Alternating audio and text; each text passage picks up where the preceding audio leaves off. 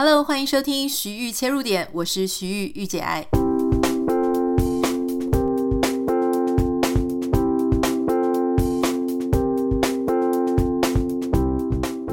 欢迎收听今天的节目。今天很开心为你邀请到一位咨商心理师。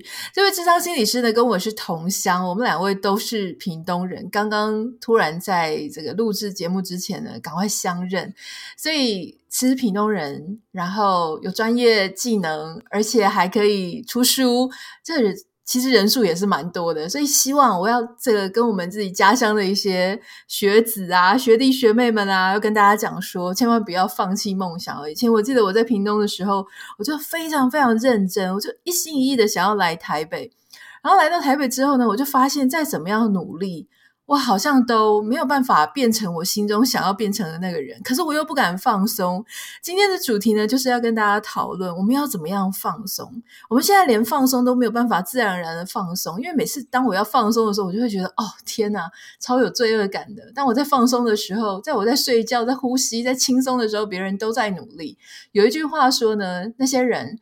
不只是比你聪明，他还比你更努力，这真是太可怕了。今天我们要请教这个胡展告展告心理师呢，来跟我们分享，就是说我们要怎么样让自己刻意放松。我们欢迎展告。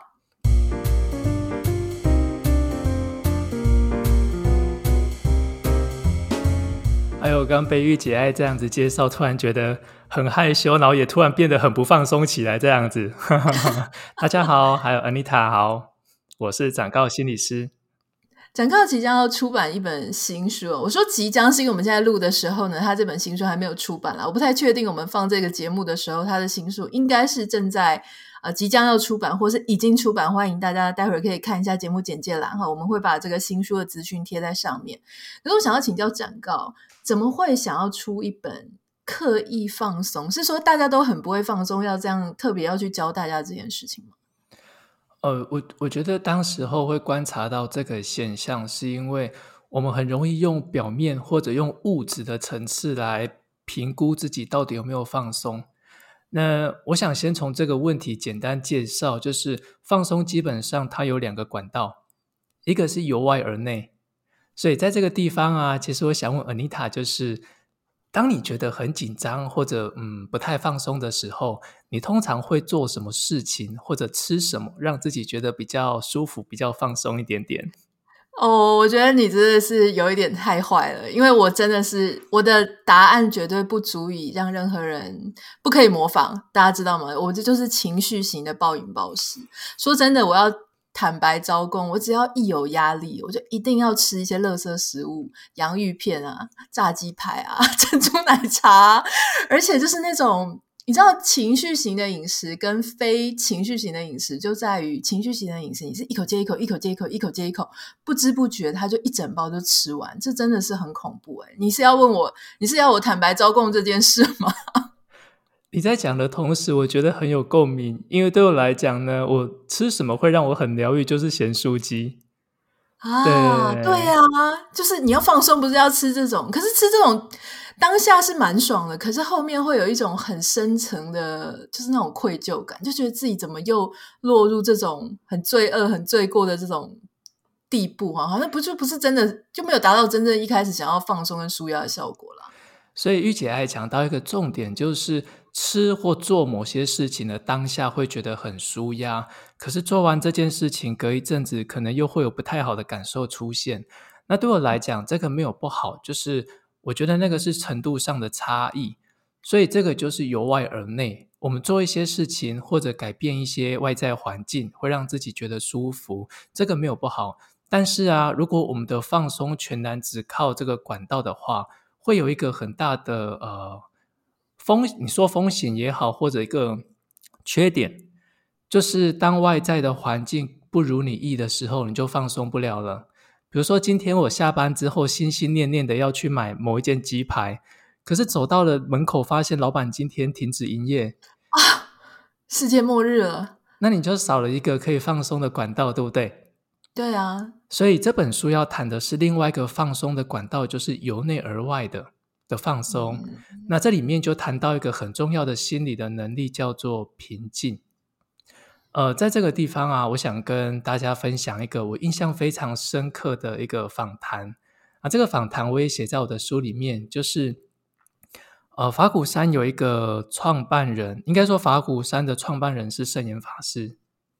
那他在二零零九年的时候，因为肾脏的疾病过世。在他过世前呢，曾经有他的医疗团队就跟他说，呃，有等到一个健康的肾脏。要要安排时间做这个器官移植手术，那他的这个信众们啊、信徒们、弟子们听到当然非常的开心。可是呢，这个师父就拒绝了这场手术，因为他觉得他年纪已经很大了，即便这个手术做得再怎么成功，可能过不久他也是会过世，就浪费了这个这么珍贵的器官。那他希望把它留给更有需要的人去使用。可是拒绝了手术没多久，师傅的这个身体状况就越来越糟糕。那曾经有一段时间呢，有人就问他说：“这个法师，请问面对着这个即将到来，而且可以预见的死亡，你怎么去安顿你内在的恐惧？”于是呢，我就非常期待听着这一个呃这个年纪很大的法师怎么回应这件事。他就说了：“他说我把我的健康交给了医生。”然后我把我的生命交给了佛祖，所以我没有事情了，就是我没有事情要担心了。那当时候我在听这个访谈啊，我就觉得哇，原来一个修行的人是这么的豁达跟有勇气。可是前两年我再一次听到这段访谈啊访谈的时候，我有一个很不一样的理解，就是这句话的背后有一个很大的力量，叫做平静。嗯，那个平静就是不管窗外有多么大的风雨飘摇，我的内在是平稳的。我不会因为这些事情，然后让自己过得很很呃很不安或者很情绪化。这个就会回到 Anita 今天问我为什么会去写这本书，因为我发现现代人的生活可能带讲求效率，呃，步调太快，或者我们有太多这个。很很庞大、很繁杂的讯息常常进来。我举个例子哦，比如说很多人在工作的时候，心里面常常想着要放假，因为待会要面对的客户很讨厌啊，然后工作很难啊，所以我想放假。可是好不容易放假的时候呢，心里面又挂念着工作，就哎呀，我我真的可以放松吗？那现在放松，下礼拜工作会不会做不完？或者根本没有工作要处理？可是他就担心着下礼拜开会可能会被老板削一顿，所以不管他是工作还是他是放假，其实他的内在都不是处在一种放松的状态。那以我们刚刚这个美食的例子为例好了，好不容易下班了，去买了一块我非常喜欢的鸡排，可是我闻着那个咸酥鸡那个胡椒粉的香气，我就开始想，完了，吃了它之后，明天体重机上的数字会怎么样的呈现？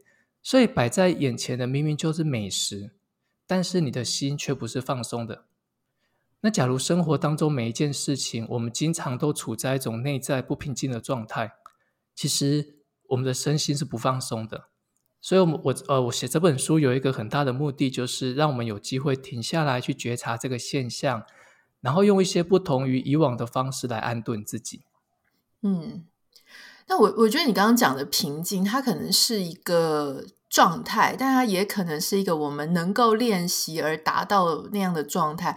可是有一个最大的关键点或症结点，就是你在书中其实有提到说，现代的人他根本就不习惯放松，就说就算他知道那边有一个选项，哈，那边有一个很棒的地方他可以去，他应该要这样做，可是他就不习惯。这个不习惯的原因，可能我觉得跟我们的社会文化有关系。第一个，我们是一个崇尚。很努力，很勤勉，很勤劳。我一定要奋发向上。我可以笨，但是我不可以不努力。所以，当我开始要放松的时候，像我自己就会觉得说：“诶，我要放松。”但我会觉得很有罪恶感，好像我就是明明就可以在这个这一分钟我继续努力，可我却停下来了。那在这样子的状态下，就你书上为什么要特别去提到说大家不习惯放松？那你观察到什么样的现象吗？有一个方面是我们可能对自己的连接太太弱，或者太少去觉察自己的身心状况，所以身体上面其实它会有很多的讯息来告诉我们，你可能在一个过劳或者压力太大的状态，但是我们常常忽略那些讯息。比如说，很简单来讲，从生理上来看，你很嗜睡，怎么睡都睡不饱，或者你呃开始变得很难以入睡，哦，这是一个很明显的，可能是情绪上或身体上的压力对生理造成的一些影响。或者比如说，你身体开始出现一些莫名的疼痛啊、酸痛啊，或者有一些肠胃道的的状况，那不管你怎么就医，好像找不出一个明确的原因。医生都会跟你讲说啊，你自律神经失调，但是自律神经失调就是因为他找不出正确的原因，而且很可能人也不是机器，不是说你按一下这个钮，你那个东西就对应出来。所以你有些时候你表现出各种征兆，可那种各种征兆它也许没有一个很明确的源头。那这个时候呢，你说有很有可能其实因为你就是没有放松，有各种莫名的压力在身上，对不对？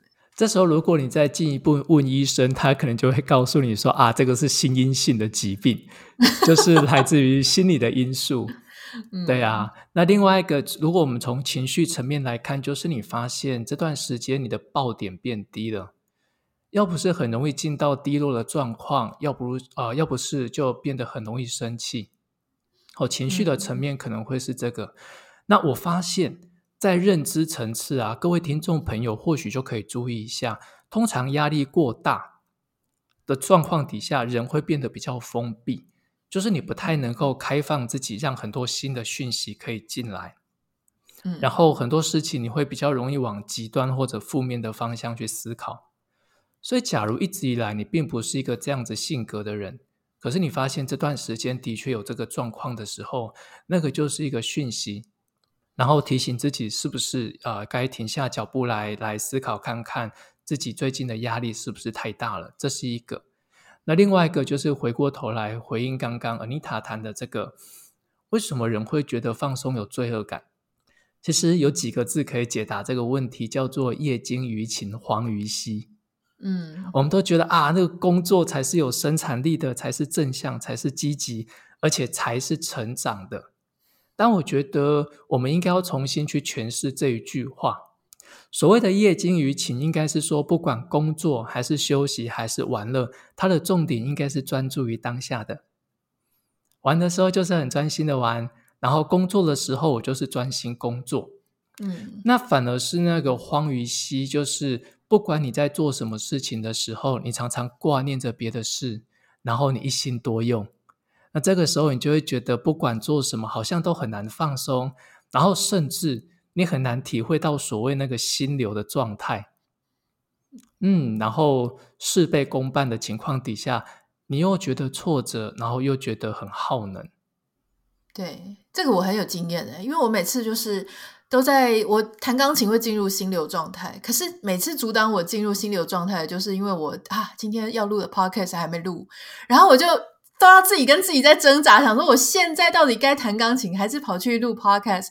我如果继续就说不管了，我要先弹。在弹的时候，我又一直想 podcast 的事情，最后你就只好说算了，你把你该做的事情先去做一做，你就先把 podcast 做完，把现在会让你分心的事情先好好做完，再来享受那些你觉得可以呃花很多时间，然后很投入，让你很开心的。你你会这样子建议吗？呃，实际上在这本书里面啊，呃，后面我提了非常多可以帮助自己放松的方式。那其中有一个很重要的态度，就是刚刚厄尼塔提到的这个一次一件事情，然后专注当下。所以我每次在演讲当中，我也常常讲这八个字：一次一事，专注当下。啊，我谈我我之前在演讲的时候也常常这样跟人家讲：一次一个，专注在当下。我怕大家谈恋爱的时候都一次好几个，实在太分心了。对啊，那呃，这就会提到另外一个重点吼，就是我们的大脑在专注力这件事情上面其实非常的有限。那有时候我都会听到人家说啊，我好羡慕某某人都可以多工处理，可以同时间做好多事情，嗯、像是身上有八只手这样子。我都说，如果你是这种人啊，最爱你的呢，就是你的老板、你的主管。因为他花一份薪资，好像请到一个这个八爪章鱼的员工，但实际上这里面有一个风险要去注意，因为啊，当一个人在多工处理的时候，其实他的大脑处在一种状态，就是不断的被截断，然后切换、截断跟切换，就是你的注意力会不断的被分割。呃，各位听众朋友可以去想一件事哦，每次当你打开一本书，或者正要做一件事情的时候，其实你并没有办法立刻专注在当下，对不对？你需要花点时间去酝酿、去暖身，所以你花了力气又花了时间，好不容易呢要专注这件事情的时候，你家的猫来撸你的脚了，或者你的这个手机收到一个讯息，甚至是办公桌上电话响起，主管 call 你，那你看哦，你好不容易花了力气要专注的时候，你的注意力被截断了。当你要去做下一件事情的时候，你会发现自己没有那么专注，为什么呢？因为这个时候，心理学有一个现象叫做注意力残留，你会有一部分的注意力花在上一件事情上，还没有跟着你移动到现在的这件事情上面来。那你有没有发现，从刚到现在，你光是听我在讲这个历程，你就开始觉得有点累了？更何况是你一天当中有非常多的时间跟这个机会，是不断的被这样子切换，所以。当你在多工处理的时候，你会在无意间消耗掉自己非常非常多的能量。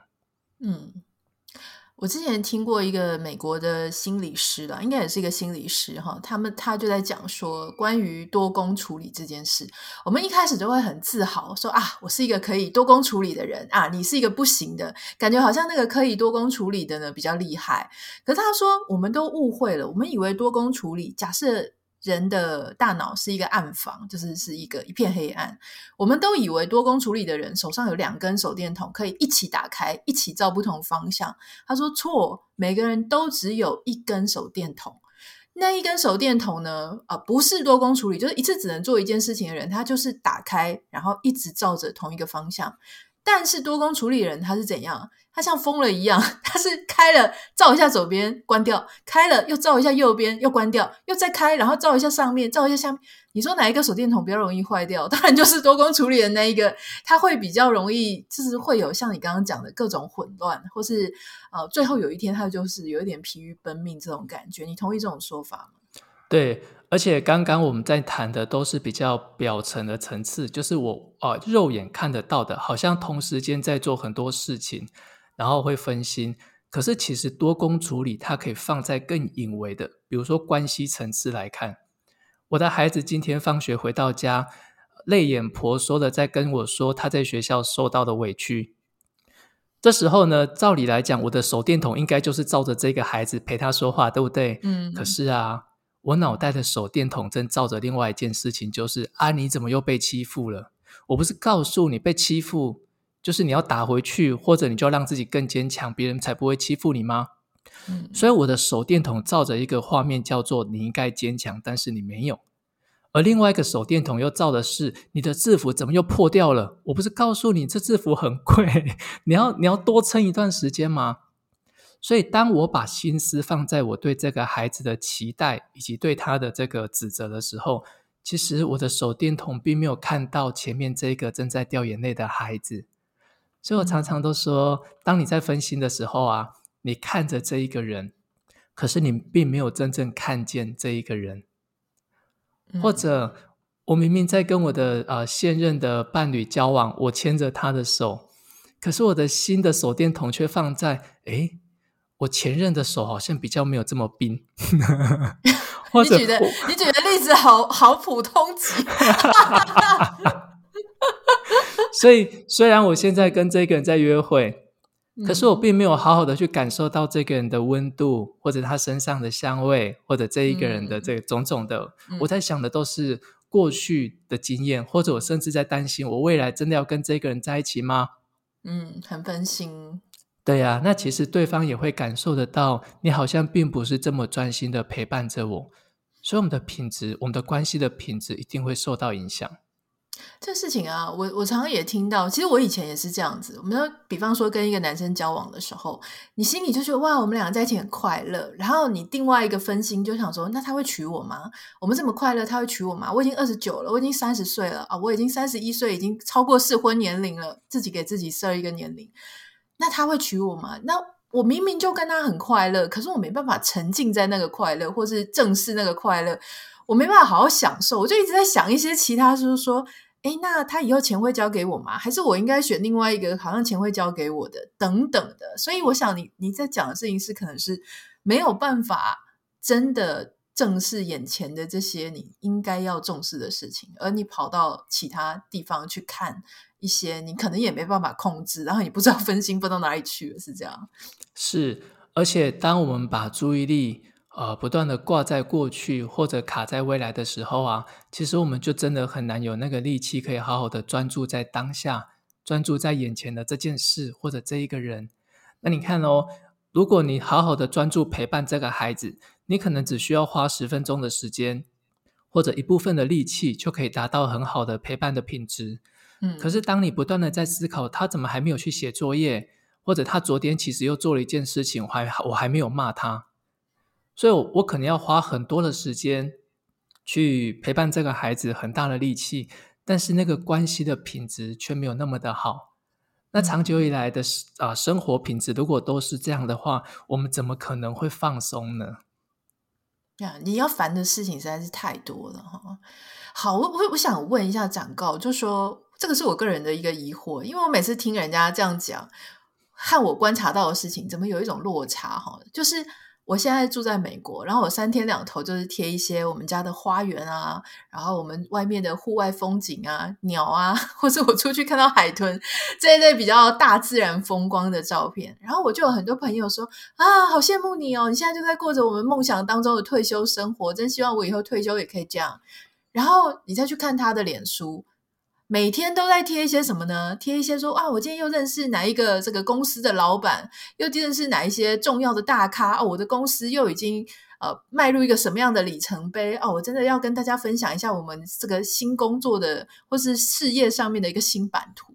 就它上面显示出来的都是很认真、积极营营，为了事业，所有一切这种你知道吗？就是很很商业、很生意。啊，不断的求进步，可他嘴巴就会一直讲说要很羡慕退休，很羡慕放松。我常常都在想说，你现在如果不要这么努力，你现在就可以过一半这种放松跟退休的生活。你干嘛一定要等到什么六十五岁？你六十五岁肯定你也不会放松的。那种人大概就七十、七十五也不能放松，因为他七十五岁可能觉得他还要花很多钱再继续扩大跟他。你看，你看郭台铭几岁了？他有要放松吗？看起来就没有啊。你你怎么看这件事情？这样子算是一个不太会放松，或是说大家在想什么？我每次看到这种贴文，我心都很累。所以这本书的书名叫做《刻意放松》，就是那是一个需要去练习的能力。所以很像是你刚刚讲的，一个人如果三十五岁、四十五岁、六十五岁，他其实都不太能够让自己放松的话，这个能力其实也不会在七十五岁的时候长出来。那当我不断的看着别人，就像我看到呃御姐爱的粉丝粉丝页里面的那些照片，其实我也常常觉得很羡慕。就是哇哦，有一天如果我到了那个地方，会不会就会放松？其实不一定。嗯，所以比如说，当你就住在这个这么美妙的环境里面的时候，你享受在当下，那就是对你来讲你很放松的一个环境或者一个管道。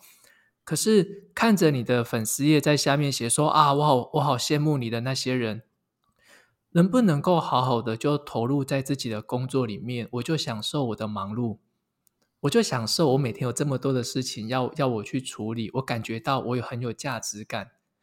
所以当一个人在这样的环境里面，他可以享受在当下的时候，虽然身体是疲惫的，但至少我觉得不会让自己压力那么的大。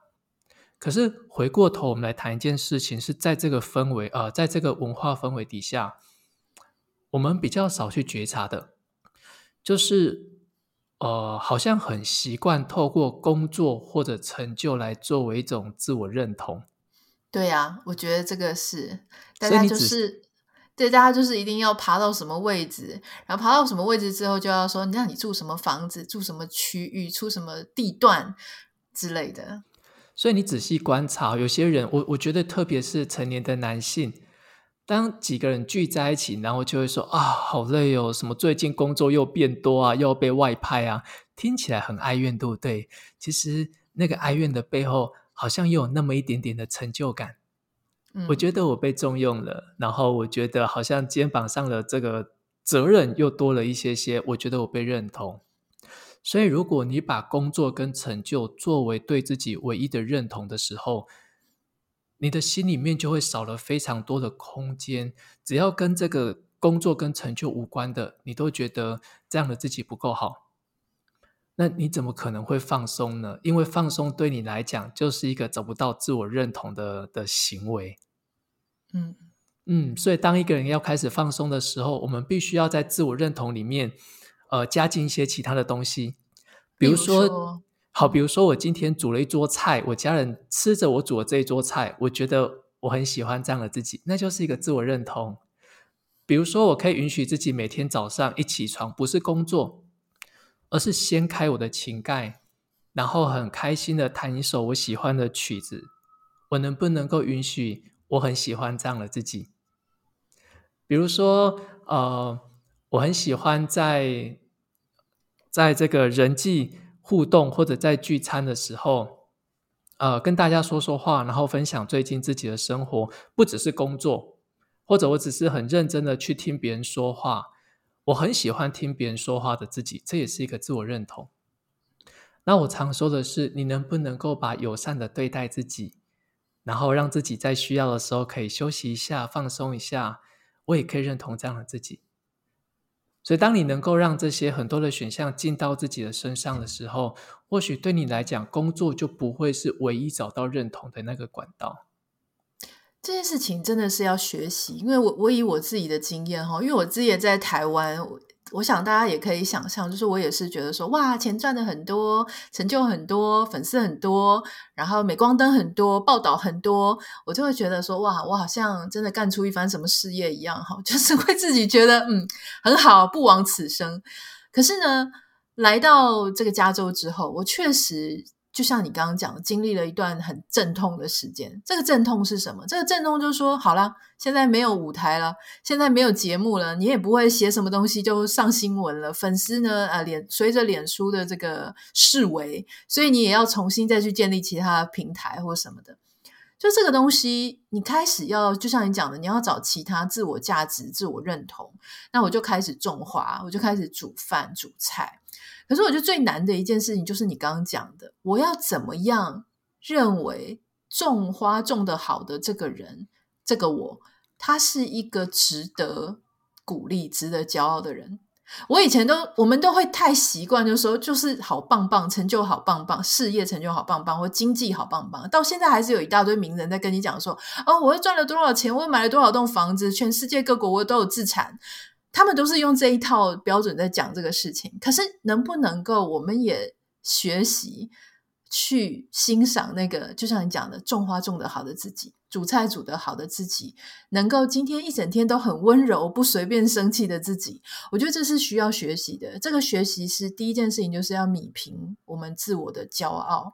所谓米平自我的骄傲，就是我只认为这个标准，某一样单独的标准，它是评判的标准，其他的事情我通通。没有办法入眼。我常常遇到很多朋友，他们听到我在讲园艺的时候，不管他住在哪里哦，不是只有住在台湾会或是亚洲会这样，他们可能也是住在美国、其他欧洲，他们会觉得说啊，你在跟我讲什么？你在讲花吗？你在讲园艺吗？这事情有什么重要？这不就是一些边边角角的事情吗？这其实就是他的内心有一种骄傲。那个骄傲是什么？就是只有某一些事情他看得上眼。当你不懂得欣赏其他事情的美好，或它的重要性，或它独一无二的价值的时候，你是没办法肯定那样状态的你自己。那我觉得这个事情是需要学习的。而妮塔后面讲这一段呢、我觉得很有感触，就是珍惜你所拥有的，以及珍惜你目前你能够做的事。我在书里面写到一段呃谈话，我自己觉得很很有感触，就是那是一个女孩子，然后她在。即将进入大学的十八岁的那个时候，呃，被医生诊断出他有一些罕见的疾病，然后他的生命可能会很短暂，而且会在短时间内就很快的退化。那他当然也很难过。可是沉寂了一段时间之后呢，他做的一件事情就是，至少每天早上，让自己用着一些辅助的器具到外面去走一走。那我就问他在想什么，他告诉我说，至少我现在还能够走路。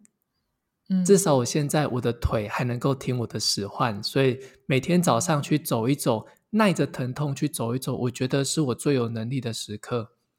我在听他讲这段话的时候，那个脸上洋溢的希望感跟那个笑容，我突然觉得那是一个很大的生命的力量。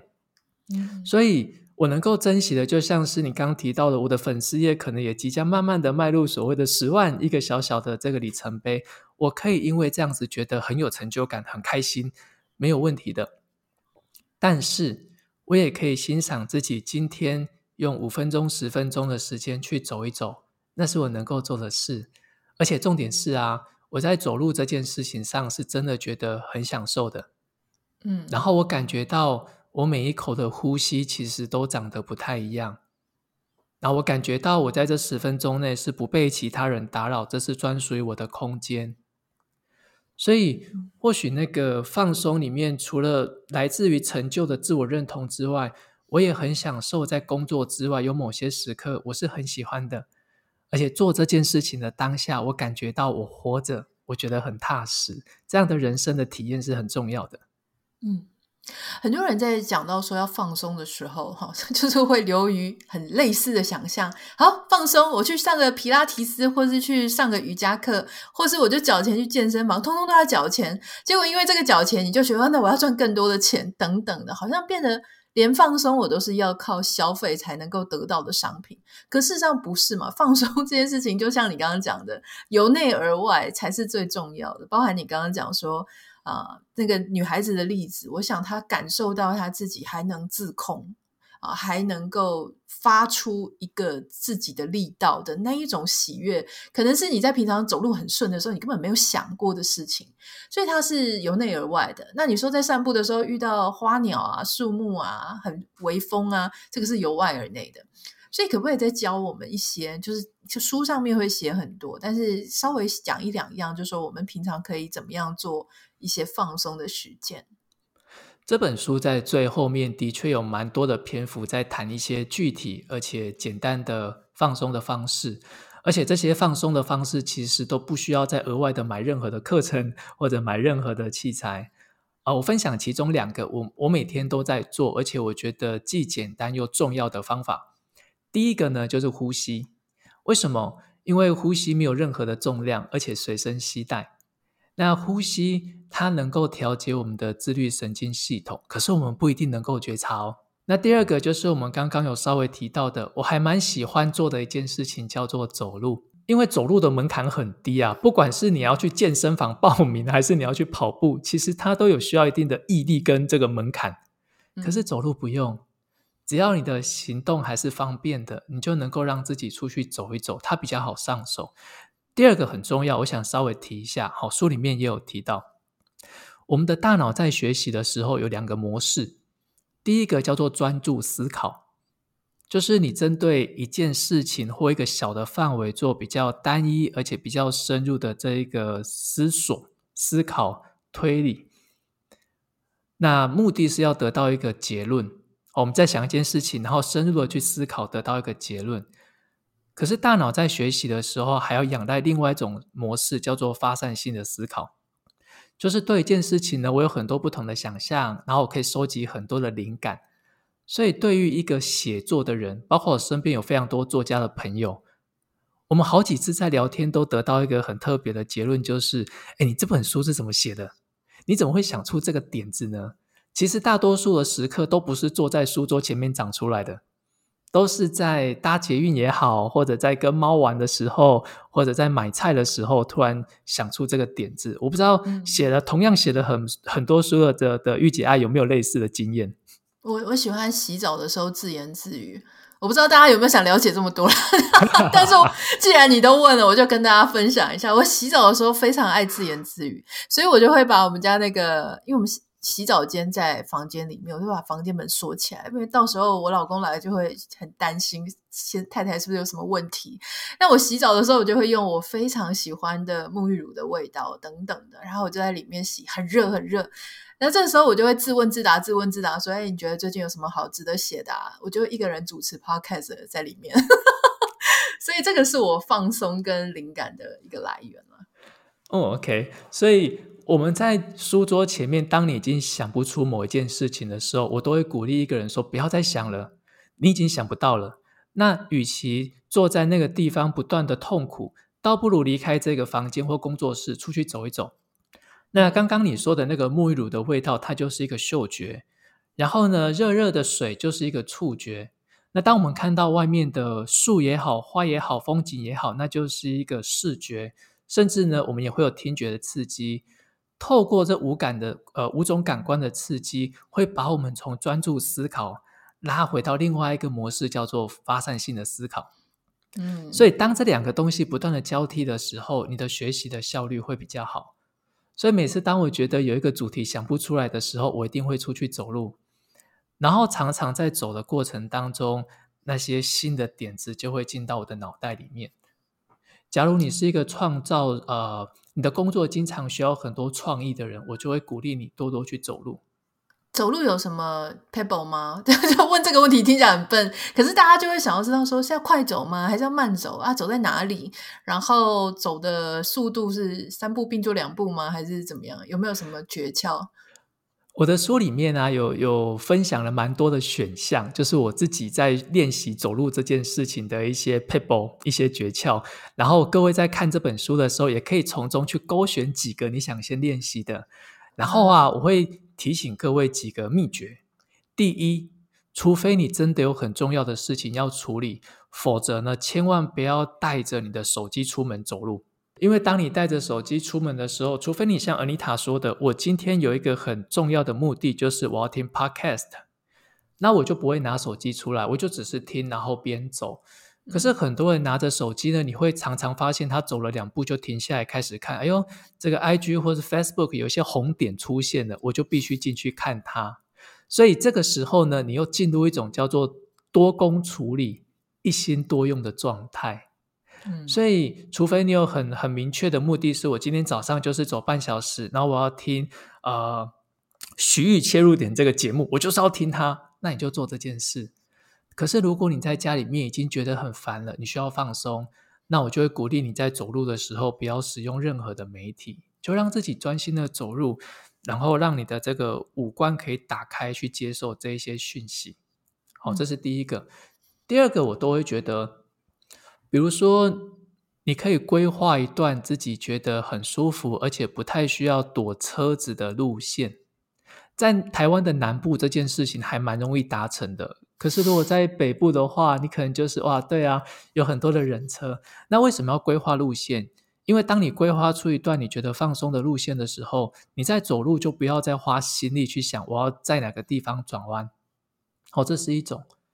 那我自己的习惯通常是，像我如果到台北去工作啊，我会提早两个捷运站下车，嗯，然后就走路到工作或者到录音或者到演讲的地点，所以我其实不需要花额外的力气，我只是同样到那个地方，但是我有啊、呃、多一些的机会可以累积我的步数，很神奇哦，在走路的过程当中，那个紧张的情绪会慢慢的稳定下来。啊，大家如果对这个有兴趣啊，我也很推荐可以去看。呃，韩国有一个艺人叫做何振宇，就是演那个《与神同行》的这个主角之一。他也是一个走路的狂热分子，然后他也会分享很多关于走路这件事情可以得到的很多好处。哦，我觉得你今天听完，大家应该就会认真的开始走路，因为走路不只是像你刚刚讲的可以放松，而且老实说，我们现在如果说你要运动，你也没什么体力，可是你又每天都很担心你吃的太多，动的太少，那其实走路它是一个很好的选项。